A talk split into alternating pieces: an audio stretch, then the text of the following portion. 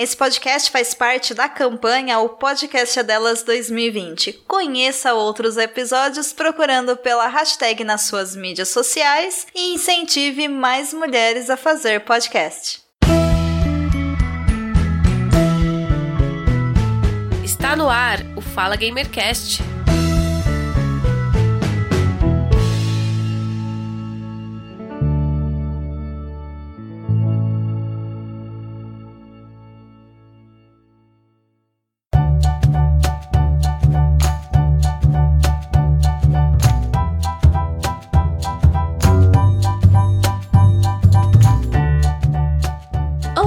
ouvinte, eu sou Márcia Effect, do Márcia Effect falando, e este é o Fala Gamercast, edição especial, o podcast delas 2020. E eu serei a responsável por conduzir este episódio. Caso você não me conhece, eu tenho um podcast de games e eu já fiz uma participação no Fala Gamercast também. Hoje eu vou usar esse episódio para falar sobre outra coisa que não é games, mas que afeta tudo, inclusive os games. E assim como eu faço no meu podcast, eu vou usar a minha experiência pessoal para olhar e abordar um tema que é o motivo pelo qual eu estou aqui: ser mulher.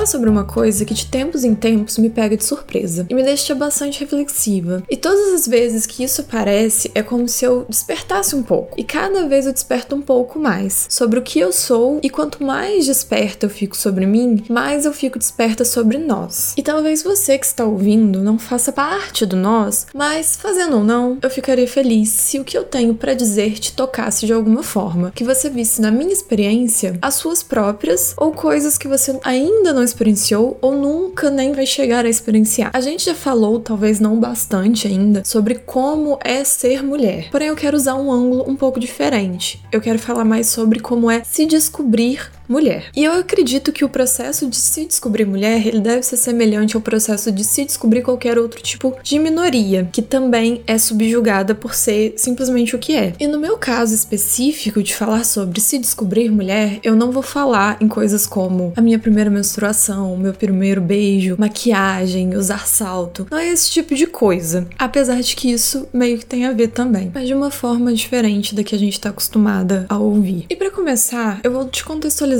sobre mim. E eu vou puxar lá atrás na minha infância. Eu fui uma criança que eu não gostava de boneca bebê. Muito menos de bebê real. Eu não gosto até hoje. Eu odiava essas bonecas e talvez isso virou um ódio, porque mesmo não gostando, eu tinha algumas. E eu tinha algumas porque eu ganhava de presente, óbvio, porque eu sou uma menina. E eu ganhava algumas porque minha mãe comprava, mesmo minha mãe sabendo que eu não gostava. Inclusive, eu tenho uma lembrança de estar tá fazendo a maior pirraça desse mundo no chão de uma loja de brinquedo, chorando horrores, me debatendo porque minha mãe escolheu uma boneca para comprar para mim e eu não queria. E ela comprou mesmo assim. Tirando esse meu desgosto de brincar de mãe ou de brincar de dona de casa, eu adorava brincar na rua, eu adorava brincar de bonecas que eram um pouco mais estilosas e donas de si, como são as Barbies, de videogame, de brincadeiras que envolvem o anime popular da época, Digimon, Dragon Ball, Yu-Gi-Oh, etc. Era o tipo de coisa que eu gostava. Como os meus interesses eram bem ecléticos no quesito meninos ou meninas, eu brincava com todos os grupos e sempre tive de forma equilibrada amigos e amigas. E assim eu cresci. E até hoje o meu grupo de amigos segue sendo bem equilibrado entre homens e mulheres. Agora, então, agora que você já sabe que devido aos meus interesses, eu transito entre os interesses ditos como masculinos e femininos, e que eu me dou bem com os dois igual e que isso contribuiu para a forma como eu me via e como eu passei a me ver. Sabe aquela frase ninguém nasce preconceituoso? Ela serve também para preconceitos que são direcionados pra gente, no sentido de como eu me vejo perante as outras pessoas. Ninguém nasce sabendo o que é e não tô falando de uma forma profunda, individual, não. Eu tô falando da forma que a gente tem pouquíssimo controle, ou talvez nenhum controle sobre, a forma com que as outras pessoas, a sociedade, enxerga a gente. A gente não nasce sabendo que a gente vai ser vítima de preconceito. Eu lembro de um tempo na minha infância quando eu me via apenas como um indivíduo. Eu me via igual a todas as pessoas. E acredito que todo mundo se vê assim até uma certa idade, que varia de pessoa para pessoa, infelizmente. Até que chega um momento que uma pessoa a sociedade, o capitalismo aponta bem pra gente, bem na nossa cara e diz que a gente não é igual àquela outra pessoa ou aquele grupo de pessoas e coloca a gente em algum grupo de pessoas iguais a nós. Você pode aceitar ou não que faz parte de tal grupo, mas independente do que você acha ou faz, as regras daquele grupo se aplicam a você. E quanto menos vezes você ouviu essa voz, não, não, você não pertence a esse grupo aqui, você pertence àquele outro lá, mesmo você achando que não existiam grupos, mais privilegiado significa que você é. E eu até que sabia que eu pertencia a um grupo, mas eu sabia isso de maneira superficial, que eu fazia parte desse grupo, mas eu não sabia o que implicava fazer parte desse grupo. A primeira vez que eu ouvi esse não, você não pertence a esse grupo, não, você é tratada diferente desse pessoal. E a primeira vez que eu percebi que eu era mulher e não apenas um indivíduo igual a todos os outros, foi quando eu tinha uns 10 ou 11 anos. Eu tava sentada na rua com uma amiga, quando veio um menino que eu nunca vi na minha vida. Ele devia ser no máximo uns dois anos mais velho que eu. Ele tava andando de skate na rua também. Ele me viu, ele veio bem até mim, sentou a mais ou menos um metro de distância de mim. Olhando para mim, ele falou pro amigo dele, que tava longe, chamando ele: Caramba, olha as pernas dessa menina, tem mais pelo que eu parece um macaco, e começou a rir com um amigo dele. Eu nunca tinha visto aquele menino na minha vida. Ele apareceu do nada na rua. E ele achou que ele tinha o direito de me tratar como se eu fosse algo a ser apontado e chamado para outras pessoas verem e comentarem também. Eu nunca tinha reparado que as minhas pernas tinham pelo e que isso era uma coisa feia, era espantoso e de certa forma era repulsivo também. Esse menino que eu nunca tinha visto na vida, que apareceu do nada, me ensinou em 10 segundos que meu corpo não estava adequado. Foi a primeira vez que eu fui machucada de certa forma por ser algo que eu não tinha o menor controle sobre. E agora que eu falei que eu tinha o menor controle sobre, alguém provavelmente vai gritar e falar: Mas claro que você tinha um controle. Era só tirar os pelos da sua perna. Sim, é só pelo. E eu podia. E foi o que eu fiz uns anos mais tarde. Mas eu gostaria de lembrar que eu tinha uns 10, 11 anos na época. E uma criança de 10, 11 anos, ela não deveria manusear uma gilete e ela não deveria ser submetida a procedimentos estéticos dolorosos, como por exemplo depilar cera quente. Uma criança de 10, 11 anos, ela não deveria se importar com esse tipo de coisa. Eu passei por outras situações semelhantes, vindas de todos os tipos de pessoas, desconhecidos na rua, conhecidos, etc. E a cada nova vez que isso acontecia, eu tomava mais consciência que eu deveria me envergonhar do meu corpo e tentar mudar tudo que causasse algum desconforto para quem olhasse para o meu corpo. E isso me fez perceber que eu já não estava mais de igual para igual com todas as pessoas pessoas. Agora eu tinha um corpo que coisas diferentes valiam para ele e para quem era homem, por exemplo. O meu corpo começou ali a ser menos meu. Agora meu corpo passava pela aprovação ou não de conhecidos e desconhecidos que passavam por mim na rua. Começou por causa de pelos, mais tarde seria por causa de curvas. E eu imagino que seja difícil entender o peso, a sensação disso para quem nunca passou por coisas do tipo. Porque falando assim de forma isolada, parece algo tão pequeno pra gente se doer, e a gente sabe que é algo tão pequeno, mas dói do mesmo jeito. Mas eu vou tentar exemplificar para você. Imagina aquela sensação de quando você tá fazendo algo e fica alguém atrás de você observando. Pai, mãe, professor, e reparando tudo o que você tá fazendo. Incomoda demais, né? Mesmo se a gente sabe o que, que tá fazendo, sabe que tá fazendo tudo certo, a sensação de estar sendo vigiado faz a gente achar que tá fazendo algo errado. Agora você imagina se sentir assim o tempo todo o tempo todo que você anda na rua, que você vai em algum lugar, às vezes até mesmo dentro de casa. O tempo todo tem alguém reparando em você, em qualquer e todas as coisas sobre você, e sem se importar sobre qualquer e todas as coisas sobre você. Você é pessoa e não você corpo. E a primeira vez que você perceber como as pessoas te olham dessa forma e te tratam por você ser o que é, não tem como desperceber. E você fica horrorizado com a frequência que a gente incomoda e é incomodado. Eu ouvi muito quando eu era mais nova sobre quando eu ia virar mulher. Você vai virar mulher quando menstruar a primeira vez. Você vai virar mulher quando fizer 15 anos. Você vai virar mulher quando perder a virgindade. E eu fiquei esperando esses momentos enquanto eu crescia, porque eu tinha muita curiosidade de como seria esse momento de passagem onde eu deixaria de me sentir de uma forma e magicamente eu passaria por uma linha invisível onde eu iria me sentir de outra forma. Eu ia me sentir uma mulher. E nada aconteceu. Eu menstruei, nada aconteceu. Eu fiz 15 anos, nada aconteceu. Eu transei, nada aconteceu. Eu continuo me sentindo igual eu sempre fui. Claro que eu amadureci e tudo mais, mas nada mudou dentro de mim.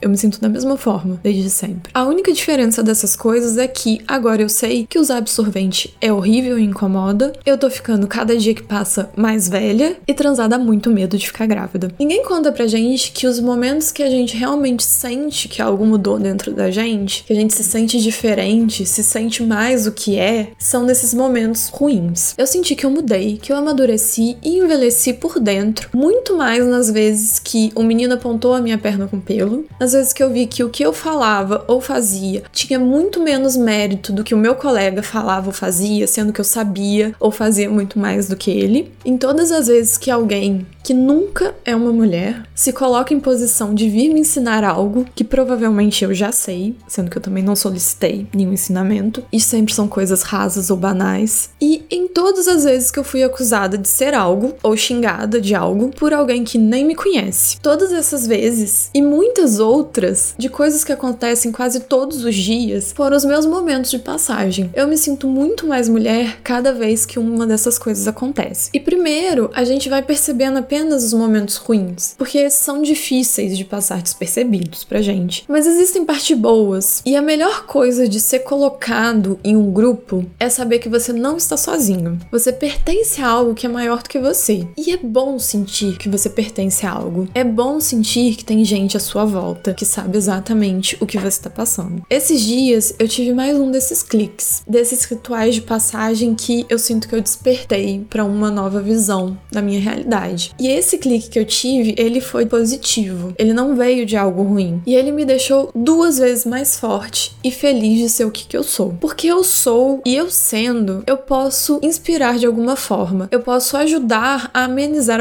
algumas dores de pessoas iguais a mim. Ou até de pessoas que não são iguais a mim, mas a gente passa por coisas parecidas. Só de poder dizer e reconhecer que você não está sozinha faz a diferença, já é muita coisa. E isso é algo que eu sempre achei que não fazia diferença, mas hoje eu sei que faz. Esse último clique me veio de uma mensagem que eu recebi no Instagram de uma pessoa que eu não conhecia. Uma moça chamada Noah, ela decidiu me enviar uma mensagem dizendo que amou meu podcast e amou ouvir as minhas experiências que, abre aspas, vem desse lugar de ser uma mulher falando de games games, porque eu também sou mulher e não vejo muito desse conteúdo feito por nós. Fecha aspas. E embaixo disso ela colocou o link para um texto que ela escreveu sobre a experiência dela com games. Eu li essa mensagem algumas vezes porque eu sempre me demorava nessa parte, ser uma mulher falando de games. Aí vem a coisa engraçada. Eu já me vejo como mulher em praticamente tudo que eu faço. Mas até essa mensagem, eu nunca tinha me visto como uma mulher que fala de games. Todos os meus amigos falam de games. Eu conheço e convivo com muitos jornalistas, youtubers, podcasts, influencers e desenvolvedores de games. Eu sempre estive tão ali e tão de boa ali, e assim, eu não jogo online, então eu não tenho contato com as partes e os tipos de jogos que mulheres geralmente são assediadas e maltratadas. Essa não é a minha bolha. Que eu nunca tinha percebido o que, que eu era. E aí eu comecei a reparar que eu estava predominantemente rodeada de homens. Eu contei quantas mulheres falam de games que eu conheço e estão no meu convívio. E eu tive que fazer um esforço para lembrar de alguns nomes. E esse foi o meu primeiro clique. Caramba, eu sou uma mulher que tem um podcast que fala de games. Não somos muitas. E aí eu fui ler o texto. O título do texto é Minha experiência sendo uma péssima gamer, nem Mario nem Sonic. O texto começa com ela falando que nunca foi muito ligada aos jogos digitais, mas que ela sempre teve contato através dos primos e que sempre que ela tentava jogar, como, abre aspas, uma pré-adolescente adolescente com baixíssima tolerância à frustração, fecha aspas, ela desistia fácil e chegou à conclusão que jogos nunca seriam para ela. Durante todo o texto, ela deixa claro que se interessava de alguma forma por games e que até conseguia se divertir com alguns, porém ainda existia uma distância. E é claro que existem motivos estritamente pessoais para isso, como ela mesma fala durante o texto que, por exemplo, ela não queria continuar no início porque ela não era boa de primeira. E mais para frente no texto ela também aborda isso isso. Como que a gente acha que não precisa de tempo, dedicação e prática para ser bom em algo. Isso se aplica a literalmente tudo na vida, desde coisas mais simples, como por exemplo jogar videogame, até estudo e carreira e vida pessoal. Mas isso me fez pensar, porque apesar de eu sempre ter tido videogames e ela não, eu também passei por essas coisas, de achar que não era para mim. Não porque eu era ruim, porque eu não era muito boa, mas eu ser ruim nunca me impediu de jogar. Mas no meu caso, porque era muito difícil achar algo que me entretesse por dias e não por algumas horinhas só. E também que eu sentia essa mesma distância que ela relata, tanto que eu me afastei dos games durante muitos anos. E novamente, a minha história e a da Noah, elas foram pro mesmo caminho. Nós duas fomos apresentadas aos indie games e na hora, sem saber, mas meio que já sabendo, nosso olho brilhou que a gente tinha encontrado o nosso lugar. E eu sinto que teve uma época dos videogames, talvez no final do PlayStation 1 até o início do PlayStation 3, onde o PlayStation era como se fosse o único videogame que existia. E a maioria dos jogos eram extremamente masculinos. E não que a gente não possa gostar de jogos estritamente masculinos, jogos de guerra, jogos de luta, de corrida, etc. Mas é difícil a gente se identificar com algo que a gente não se vê ali nunca. E isso é muito sutil, porque eu quero ir pra guerra, eu quero lutar,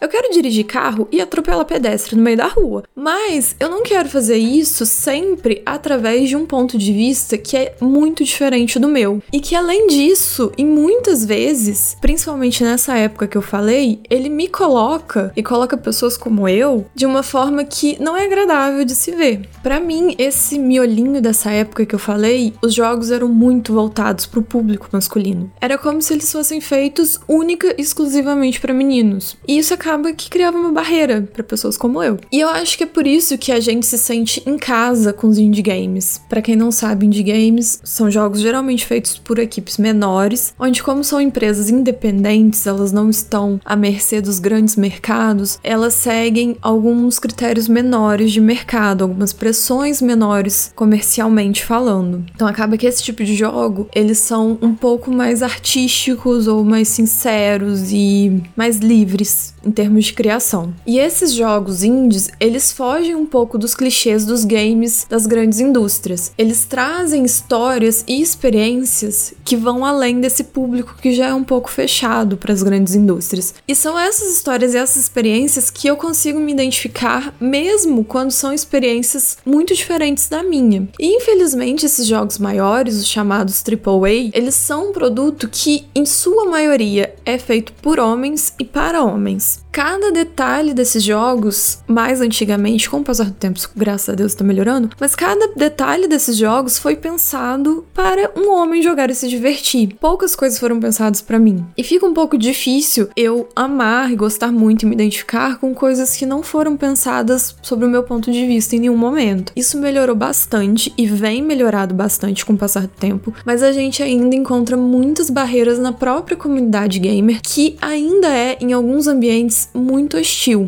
E existe muito preconceito de que mulher joga mal e nem deveria estar tá ali. Mas voltando pro texto, no finalzinho dele, após a Noah constatar que ela agora ela se considera uma gamer, ela diz, abre aspas, me frustro, passo raiva, tenho certeza que nunca vou passar de fase, me emociono muito, sinto um bilhão de sensações que não sei onde mais teria oportunidade de sentir e aprendo muito mais sobre mim mesma. Eu me demorei um tempo nesse trecho, porque é a minha experiência também. Quanto mais eu jogo jogos que eu consigo criar um vínculo, porque eu me vejo ali de alguma forma, mais eu sei sobre mim mesma.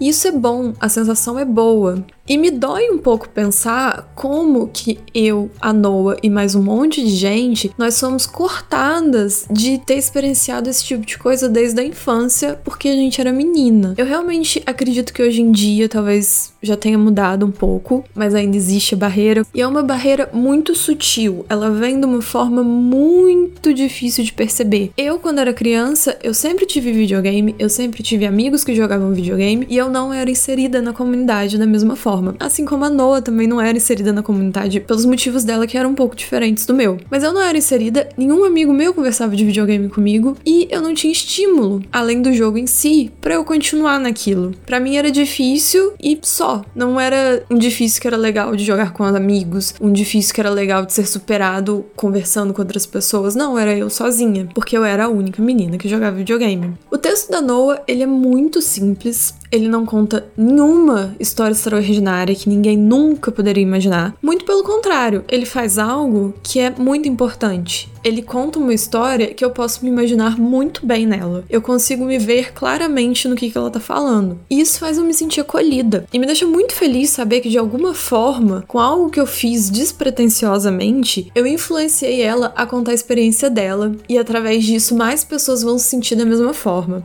Aí me veio um segundo clique. Essa não foi a primeira vez que eu recebi uma mensagem de uma pessoa que eu nunca vi na minha vida me agradecendo de alguma forma pelo meu podcast. E eu sempre fico um pouco sem jeito, porque eu não acho que eu faço algo tão incrível e capaz de provocar esse tipo de reação nas pessoas. Na minha visão, eu só um dia comecei a gravar um podcast porque eu queria falar sobre videogame, que eu gosto muito, e eu podia gravar um podcast. Só por isso. Mas cada vez que eu recebo um textão, porque eu recebo textões de pessoas, e não só mulheres, eu recebo inclusive mais textos vindo de homens do que de mulheres, porque, novamente, ainda é uma bolha que é predominantemente masculina, tanto por quem faz e por quem consome. No meu caso, games. Mas cada vez que eu recebo um textão falando que amou, me agradecendo por alguma coisa e etc., eu vejo que o que eu produzo, por mais banal que eu ache que aquilo seja, e por mais banal que aquilo de fato seja, atinge as pessoas, no meu caso, atinge positivamente. E o meu clique foi que eu sou uma mulher que tem um podcast. E além de ser uma mulher que tem um podcast, eu sou uma mulher que tem um podcast de games. E que só de eu ser o que eu sou e fazer o que eu faço de forma comum, como todas as outras pessoas fazem e são, eu represento algo para quem também é o que eu sou. Ter alguém que parece com você fazendo coisas é muito importante. Ou falando sobre coisas, naturalmente, é importante. Quando a gente começa a reparar mais, a gente cai no erro inicial de achar o que conta são as coisas grandes. E a gente que não é nada disso, eu não sou a primeira mulher em nada, eu não sou a mais em nada, eu não tive nenhum gesto grandioso em prol de alguma causa, eu não contribuí em nada de forma grandiosa para causas maiores. E eu sei que as ações grandiosas elas têm sim peso muito importante, mas hoje eu também sei que as ações pequenas elas são tão importantes quanto, porque a gente tem que se permitir o comum e ocupar de maneira natural um espaço que não é predominantemente ocupado por pessoas como a gente. Só de estar lá já faz a diferença. Só de falar sobre as coisas que todo mundo passa, mas quase ninguém fala, já faz a diferença. Falar sobre as coisas que todo mundo fala também faz a diferença. Fazer algo que todo mundo faz, mas só você faz do seu jeito, com a sua visão, faz uma diferença incrível para as outras pessoas também e pra gente também. A base de tudo que existe são pessoas, e cada pessoa vai receber um tratamento diferente, se sentir de uma forma ou de outra forma por ser simplesmente quem ela é e não pode mudar a respeito. Eu sei que eu sou o que eu sou e isso não vai mudar. Eu vou passar por muitas situações dolorosas ou chatas por ser quem eu sou e eu não tenho muito o que fazer a respeito de como as outras pessoas vão lidar em relação a mim. O que eu posso fazer é tentar ser uma pessoa legal para as pessoas que são iguais a mim ou tentar compreender o que outras pessoas que não são iguais a mim passam também. E o meu maior clique desde sempre a respeito disso é o de que falar é importante. Falar o tempo todo é importante. Por mais simples e comum e banal que seja a coisa, falar é importante. Contar a sua experiência e passar ela para frente é importante de diversas formas. E se eu fizer uma pessoa que seja se sentir abraçada ou motivada por algo que eu faço, eu já fico muito satisfeita, porque eu fiz alguma diferença.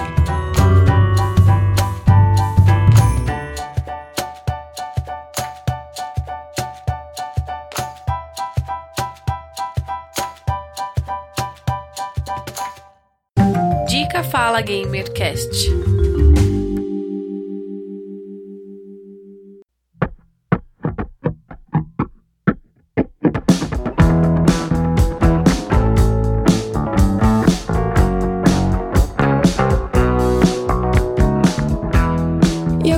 Deixar algumas dicas para vocês. A primeira de todas é, por favor, leia o texto da Noah. É só procurar no Medium ou direto no Google, que é o primeiro resultado que aparece, minha experiência sendo uma péssima gamer, nem Mario, nem Sonic. E depois eu vou indicar também um episódio do meu próprio podcast, que ele ficou vindo na minha cabeça enquanto eu falava desse tema, que é O Gamer Tem que Acabar. Onde eu falo um pouquinho sobre essa cultura gamer que não tá fazendo bem para quase ninguém, né? E por último, eu vou indicar dois jogos que significam muito para mim, porque eles mudaram minha visão sobre alguma coisa e visões sobre mim mesma e a forma como eu me relaciono com os games, que é Gris e Celeste.